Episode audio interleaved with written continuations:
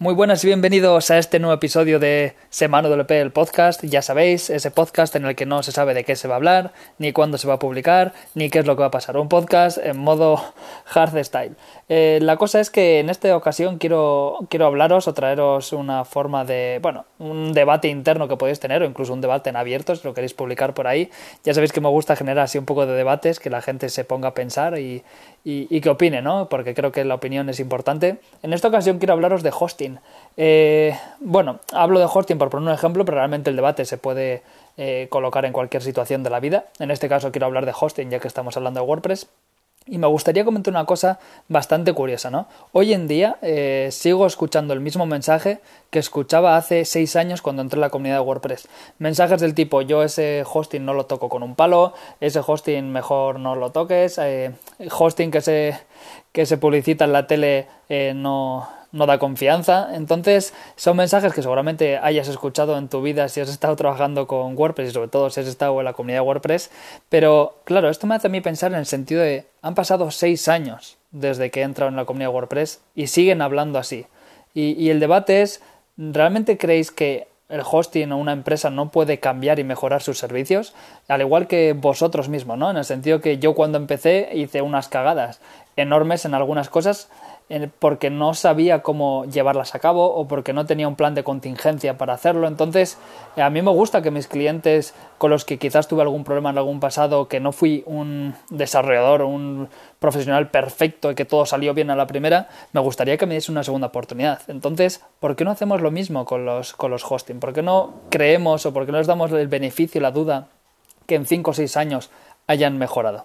Y voy a poner un ejemplo no voy a hacer nombres por no decir nombres, pero voy a poner un ejemplo. Eh, el típico que se dice, este hosting que se publicita en la tele no lo toques y demás, eh, me ha parecido curioso porque entro en su página web, si, os habéis fijado su nombre ha cambiado, sigue siendo el nombre siempre, le han añadido ahora un, apellido y me ha parecido curioso porque la web está renovada, es mucho más actual Entiendo que simplemente cambiar la web no, es, no quiere decir que haya cambiado el servicio, pero el otro día escuché a un miembro de la comunidad quejarse de un hosting eh, reconocido y un hosting que suele ser recomendado, que se quejaba de que el PHP de este hosting no había sido actualizado, eh, todavía no estaba ni en el 7.2 y era una queja importante, ¿no? porque al final eh, la versión PHP que tenía este hosting no era el último, no está actualizado, por lo tanto el, PHP que tenían no estaba soportado en cuanto a seguridad y sin embargo, eh, este hosting que os digo que tiene un nombre y apellido especial y que se publicita en la tele,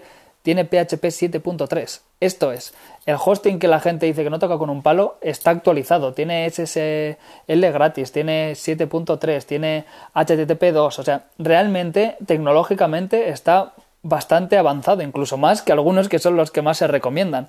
Por lo tanto, lo que te invito a que hagas es, eh, en vez de simplemente seguir con el mismo mantra desde hace seis años, eh, te invito a que pruebes esos nuevos hosting o, esas nuevas actualizaciones que han hecho, o hosting que crees que son una patata pero que, quizás no lo sean. Estoy seguro que esas empresas de hosting, si les solicitas una prueba, te lo, te lo ofrecerán. Simplemente diles, oye, me gustaría probar vuestros servidores, soy una persona que tiene muchos clientes y quiero probarlo para ver si, si merece la pena o no pasar a vuestros servicios y estoy seguro que os ofrecerán un hosting de prueba para que practiquéis y probéis y, valoréis por vosotros mismos qué, tal funciona, ¿no? Porque al final estoy muy seguro que habéis conocido alguna vez a alguien que os ha dicho que, que vuestro hosting favorito, ese hosting donde tenéis todo, les ha fallado, que no ha ido bien, que el soporte no funcionaba, que les han cobrado doble o cualquier otro tipo de fallo, porque los fallos pueden ocurrir.